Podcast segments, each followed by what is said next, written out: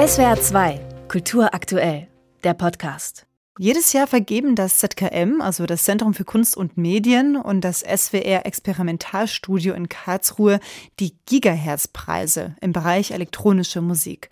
In diesem Jahr wird es dazu auch noch ein richtiges kleines Gigahertz-Festival für elektronische Musik und Klangkunst am ZKM in Karlsruhe geben. Da gibt es dann Konzerte, DJ-Sets, Workshops und auch Gesprächsrunden. Heute Abend geht es los und am Sonntag werden dann zum Abschluss auch Preise vergeben. Ludger Brümmer ist der Leiter des Herzlabors am ZKM Karlsruhe. Er organisiert auch dieses Gigahertz-Festival und er hat den Preis 2007 mitbegründet. Herr Brümmer, was war denn damals die Idee dabei? Ja, einerseits ging es um die Idee, das Experimentalstudio und das ZKM hm, stärker miteinander arbeiten zu lassen und natürlich vor allem darum, die elektronische Musik ein wenig zu stärken. Wir haben ja in Deutschland eigentlich nur drei große Studios, die äh, elektronische Musik produzieren und sich vor allem eigentlich um die experimentelle elektronische Musik kümmern. Ich denke, die ich sag mal, Medien, die sich um äh, Popmusik kümmern, sind äh, viel zahlreicher. Bloß die experimentelle elektronische Musik hatte nicht wirklich ein, ein Forum. Und ein Aspekt war da besonders wichtig, dass wir nochmal neu bewerten wollten, welche Künstler, welche Techniker, welche Wissenschaftler haben Innovatives geleistet für dieses Genre, weil das Instrument, mit dem wir arbeiten, ist die Elektronik und ist ein Instrument, was sich ständig wandelt, was extrem innovativ ist. Und deswegen gibt es auch so viel Erfindungen und äh, Entwicklungen, die, die es hier zu würdigen gilt. Ja, eine dieser, dieser Erfindungen, das ist der Klang. Dom, den haben Sie eingerichtet. Sie arbeiten schon seit 20 Jahren am ZKM und haben dort die elektronische Musik gefördert und auch weiterentwickelt. Und ja, eines dieser Ergebnisse ist eben dieser Klangdom. Das ist ein Hightech-Instrument zur Klangverräumlichung. Was genau heißt das? Wie kann man sich diesen Klangdom vorstellen?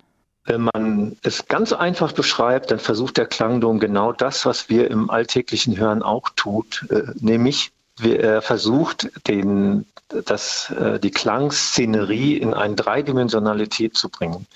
Denn wenn wir auf der Straße sind, wenn wir irgendwo in, im Wald sind, haben wir immer eine Dreidimensionalität von Klangquellen, also Quellen, die weit entfernt sind, über uns sind, rechts, links, vorne und hinten sind.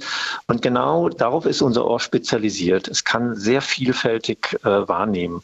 Und wenn wir jetzt die Musik genauso verteilen in ein dreidimensionales Feld von Klängen, dann hören wir eigentlich viel mehr. Wir hören viel mehr Details, viel mehr, viel komplexer äh, und das ist für das Hören auch eine andere Qualität, weil wir sind in dem Moment mitten in dem Klang-Environment. Das nennt man ja immersives Hören. Also wir sind ein Teil des Klang-Environments und wir sind nicht vorne ist die Musik und äh, hinten sitzen wir. Also wir sind nicht getrennt von der Musik, sondern wir sind ein Teil dieser Musik. Mhm.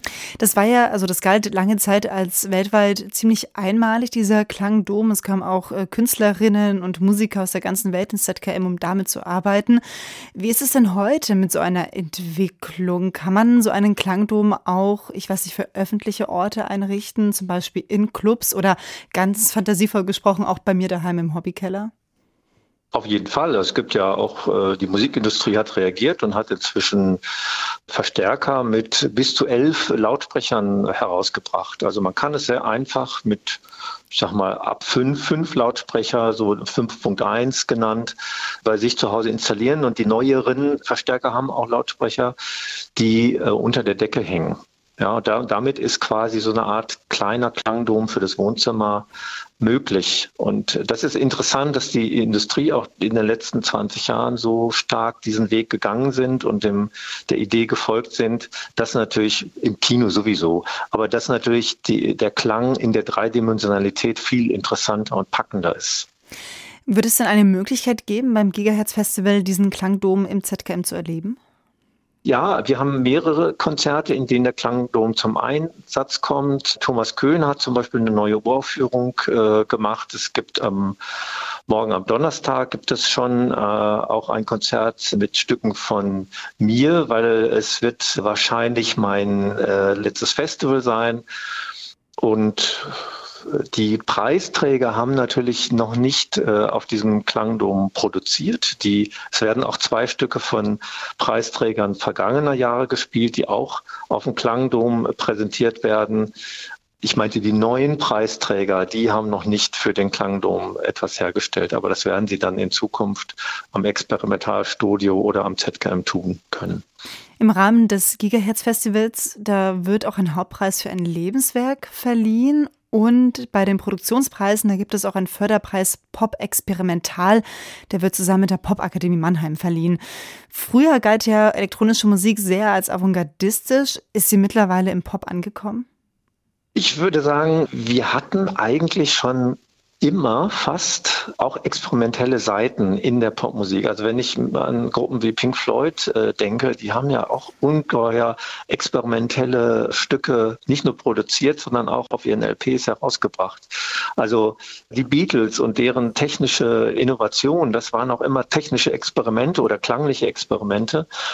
Und wir haben gesehen, dass so die experimentellen äh, Bereiche sich so äh, ein Stück populärer geworden sind. Also, dass diese Pole Avantgarde und Popmusik gar nicht mehr als Orientierung äh, dienen, sondern die sich viele der Experimente eigentlich in der Mitte zwischen diesen beiden Polen befinden.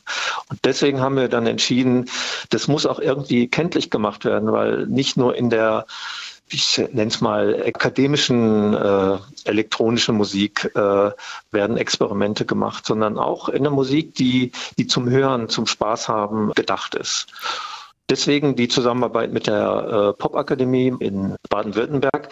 Und wir haben so ein bisschen so, ein, so eine Unterteilung gemacht, dass äh, der andere Preis, den nennen wir Gigahertz-Preis für elektronische Musik, während dieser Preis den Gigahertz-Preis Pop Experimental bedeutet.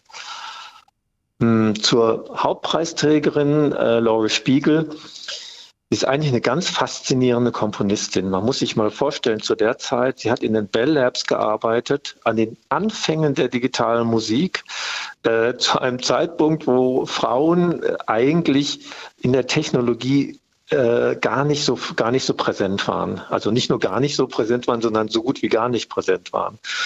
Und sie hat in dieser Zeit programmiert, hat ernsthaft mit den Maschinen gearbeitet, äh, also nicht nur die Maschinen genutzt, sondern selbst tief in die technischen ähm, Möglichkeiten der Maschinen vorgedrungen. Und das hat ihre Musik so einzigartig gemacht. Und sie hat sich in einer, ich sag mal, in einer Männerdomäne behauptet als Komponistin und äh, viele neue technische Errungenschaften entwickelt.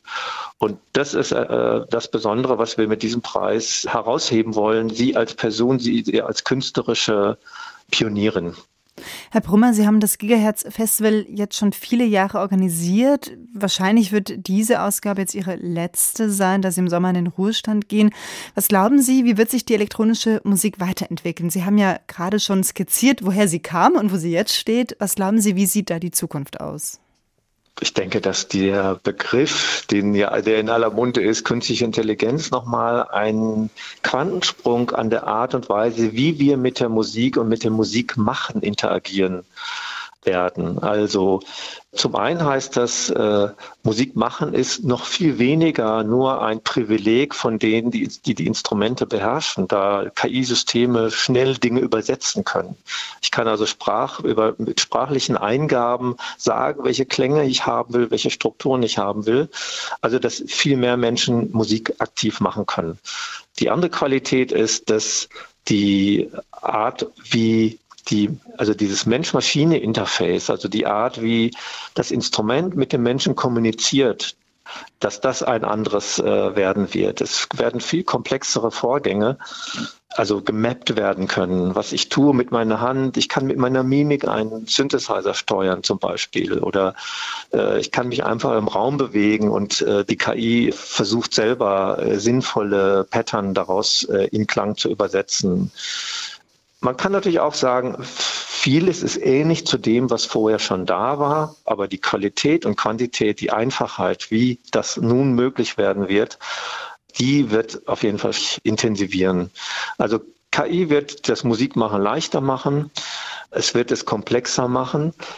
Es ist nochmal eine Frage, wie wir als Gesellschaft auf diese neuen Möglichkeiten der KI reagieren werden. Ob diese Musik uns gefallen wird oder ob wir wirklich als Hörer einen anderen Anspruch artikulieren werden und sagen, wir wollen eine andere Musik.